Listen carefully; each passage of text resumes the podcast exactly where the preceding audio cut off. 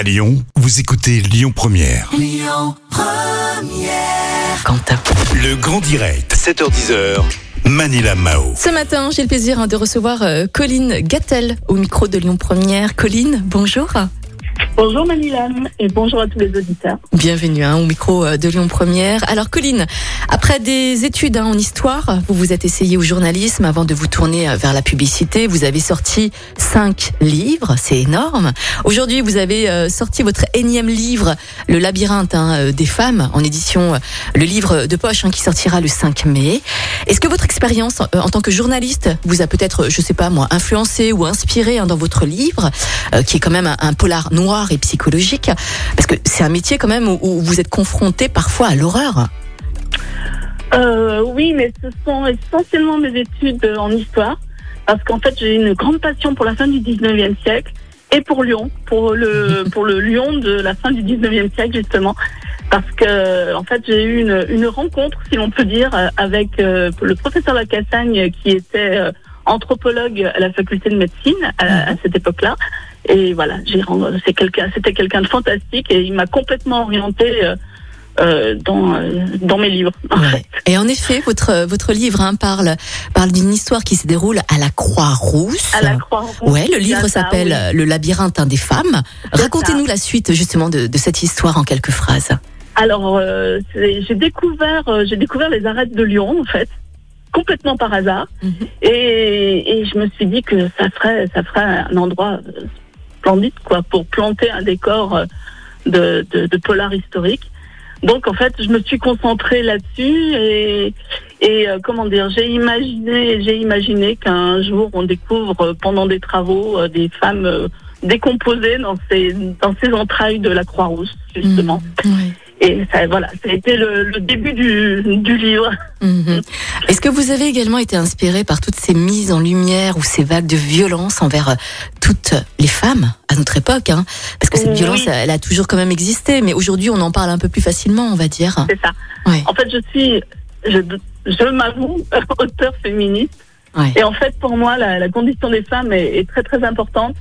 Et la transposer à la fin du 19e siècle, euh, c'est un peu, euh, c'est un peu faire prendre conscience des choses euh, euh, sans être dans le, le présent, sans la violence du présent en fait. Mhm. Mais, mais en gardant tout le temps euh, de vue euh, tout ce qui a pu se passer autour des femmes. Ouais. Et Voilà. ce n'est pas la première fois aussi hein, que vous parlez de Lyon, de la ville de Lyon hein, dans vos livres. Pour Oui. quelle raison justement la ville de Lyon vous inspire autant dans vos œuvres? Alors, euh, parce que j'ai trouvé des marqueurs fantastiques. D'abord, c'est une ville fantastique. Euh, et puis, euh, et puis en fait, ben j'ai voilà, j'ai découvert ce bateau morgue qui était accroché au quai euh, face à l'hôtel Dieu, Mhm. puisque Lyon n'avait pas de morgue mais avait un bateau, et, et ça m'a ça m'a ouvert l'imagination parce que c'est c'est fantastique. En fait, j'ai choisi la fin du 19e parce que justement, au niveau sciences criminelles, c'est une page blanche sur laquelle j'ai pu laisser aller toute mon imagination parce qu'on est au début de tout. Mhm. Donc en fait, on peut imaginer un petit peu tout. Ouais. Est-ce que vous euh, avez euh, également étudié, je sais pas, les méthodes d'investigation ou de recherche criminelle à Lyon Oui, en cette fin du sûr. 19e euh, siècle? Oui, bien sûr, oui, oui, oui. J'essaye de faire un travail le plus précis possible, Mm. bien que je rappelle toujours qu'on reste dans le domaine du roman. Donc le roman euh, C'est du fictif. permet tout de même euh, que des, des déviances, quoi. Mais, euh, mais autrement, euh, j'essaye d'être vraiment très très proche de la réalité, oui. C'est Du coup, important pour moi. j'imagine que vous avez dû visiter des lieux assez emblématiques à Lyon, hein, des, des souterrains par exemple, des lieux euh, inaccessibles peut-être? Non, malheureusement, Oh. les, les entrées de la Croix-Rouge sont fermées, les arêtes de Lyon, elles Ah sont pas accessibles.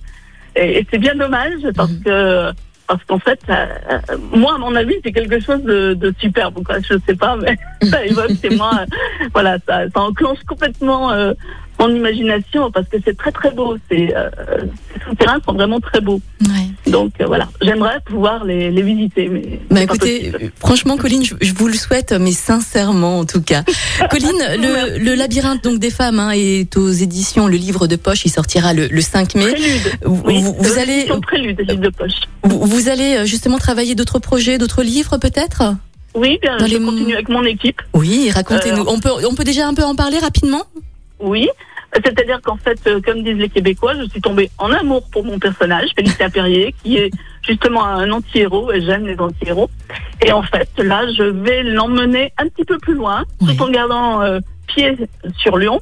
Mm. Je l'emmène en Allemagne cette fois-ci. D'accord. Mais c'est seulement pour quelques temps. hein. Après, il reviendra sur Lyon. Très bien. En tout cas, Colline euh, Gattel, merci beaucoup. hein. Je rappelle que le livre euh, Le labyrinthe des femmes euh, sortira le, le 5 mai. Merci beaucoup, Colline. On vous souhaite Bah, une belle journée et puis je vous dis à voilà. très bientôt. Merci beaucoup. Écoutez votre radio Lyon Première en direct sur l'application Lyon Première, lyonpremière.fr et bien sûr à Lyon sur 90.2 FM et en DAB+.